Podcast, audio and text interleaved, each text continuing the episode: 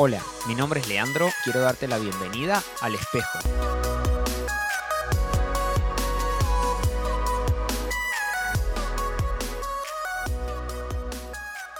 Buenas, buenas, bienvenidos al espejo. Seguimos otra semana con otro episodio, analizando nuestras vidas, vernos y decir, ah, esto tengo que cambiar, esto no, esto sí.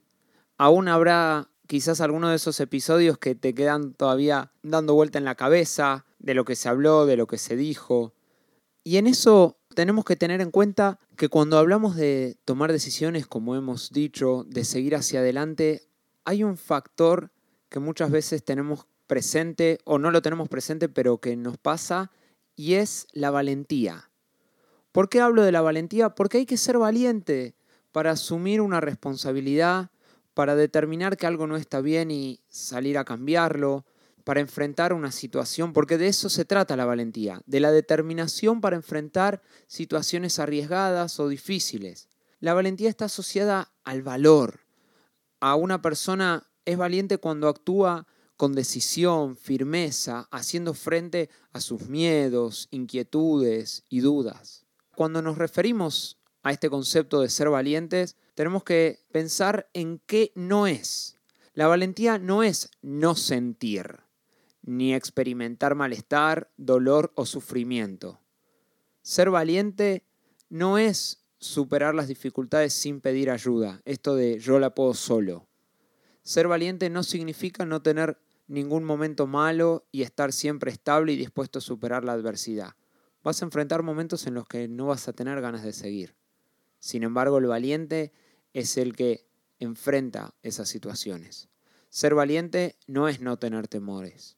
Cuando hablamos de ser valientes, tenemos que tener en cuenta de que no somos llamados a comportarnos como superhéroes o superheroínas, a hacer lo imposible, porque realmente no se puede. Somos seres humanos, nos cansamos, tenemos debilidades y necesitamos reconocer eso.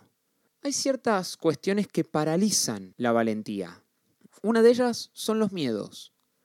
Los miedos a equivocarse, a fallar, al que dirán, al perder una oportunidad. ¿Qué temor te está paralizando? ¿Cuál es ese temor que no te deja enfrentar situaciones? Otra cuestión son las inseguridades. Hay muchas personas que eligen quedarse en su zona de confort, en su círculo de seguridad, porque expresan que los cambios les generan incomodidad, esa inseguridad, o sea, esa cuestión de, no, yo estoy bien acá adentro. En esta situación, no, pero podrías estar mejor si tomas esta decisión, si enfrentás eso. No, no, no, no, no, no. Déjame acá, déjame acá, acá estoy bien. La inseguridad. Otro, la necesidad de tener todo bajo control. No sé si te ha pasado, pero cuando somos así, no nos permite avanzar hacia aquello que no podemos controlar con nuestras manos. Porque el ser valiente cuando hablábamos de tener la determinación de enfrentar situaciones, implica también tener que estar en un nuevo momento, en un nuevo lugar, en una nueva posición que quizás no conocemos y que se fue de nuestro control. El ser valiente implica un acto de fe. Ya lo vamos a ver. Otra cuestión que paraliza la valentía es la baja tolerancia al fracaso, cuando no estoy dispuesto a fracasar. En la vida aprendemos de los errores, de los fracasos. Si no estamos dispuestos a fracasar, no vamos a avanzar nunca. Nunca vamos a dar un paso hacia adelante, porque tenemos miedo a caer. Bueno, el valiente es ese que lo enfrenta, que se anima, que va adelante, que dice, hay que hacerlo, vamos a hacerlo. ¿Y te puedes equivocar? Sí, te puedes equivocar.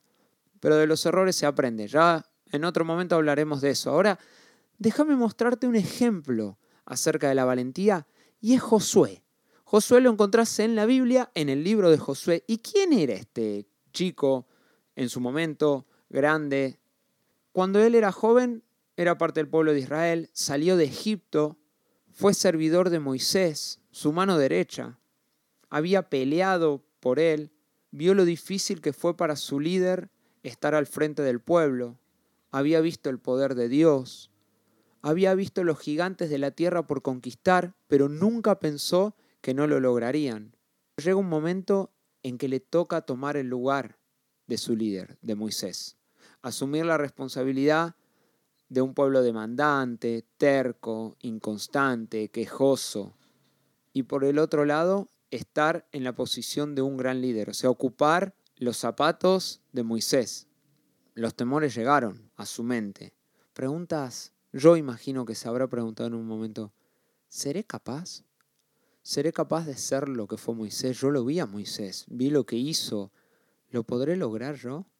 Porque una cosa era tomar decisiones, pero estar bajo el mando de Moisés, y otra es ser yo el último que toma las decisiones. Más de un millón de personas se estima que estaban bajo su liderazgo. Y encima había una tierra por conquistar. ¿Y sabes qué hace Dios? Le da ánimo. Le dice, no tengas miedo, no te desanimes, esfuérzate, sé valiente, porque yo, tu Señor y Dios, estaré contigo. Déjame decirte que el valiente oye la voz de Dios y obedece. Puede enfrentar la adversidad, pero confía más en Dios que en lo que tiene por delante. No sé si te ha pasado de que estás en momentos en los cuales sabes que tenés que enfrentar una situación, cambios en tu vida, una mudanza, un examen, tener que hablar con, tus papás por algo que no te gustó o con tu jefe. Momentos de adversidad. Y sabes de que tenés que hacer lo bueno. Y Dios respalda eso, pero te cuesta. Pero el valiente es el que va y confía en Dios. Dice, yo sé que quizás lo que tengo por delante es grande y es difícil, pero Dios es mucho más grande que eso y está de mi lado. Ser valiente no tiene que ver con ser impulsivo para actuar en un acto heroico. Hay que analizar, el valiente también se prepara. Le pasó a Josué, que preparó al pueblo para cruzar el mar, que preparó el pueblo para conquistar Jericó, y así en cada conquista se iban preparando, porque eran escuchar a Dios. El valiente escucha la voz de Dios. ¿Sabes qué también le pasa? No es paralizado ni por los miedos, ni las inseguridades. Los enfrenta, porque sabe que Dios tiene la victoria. No lo asusta el que dirán al valiente. Si no, mirá lo que pasó con Daniel y sus amigos. La historia cuenta de que Daniel era parte de, la tribu de Judá y se la llevan cautivo a Babilonia. Eran chicos y llegan y empiezan a decirle, bueno, ustedes están bajo las órdenes del rey de Babilonia y tienen que comer esta comida, estudiar esto, hacer esto. Y Daniel se planta con sus amigos y dice, no, no, no, no, para, yo no voy a comer de eso que está consagrado a otros dioses.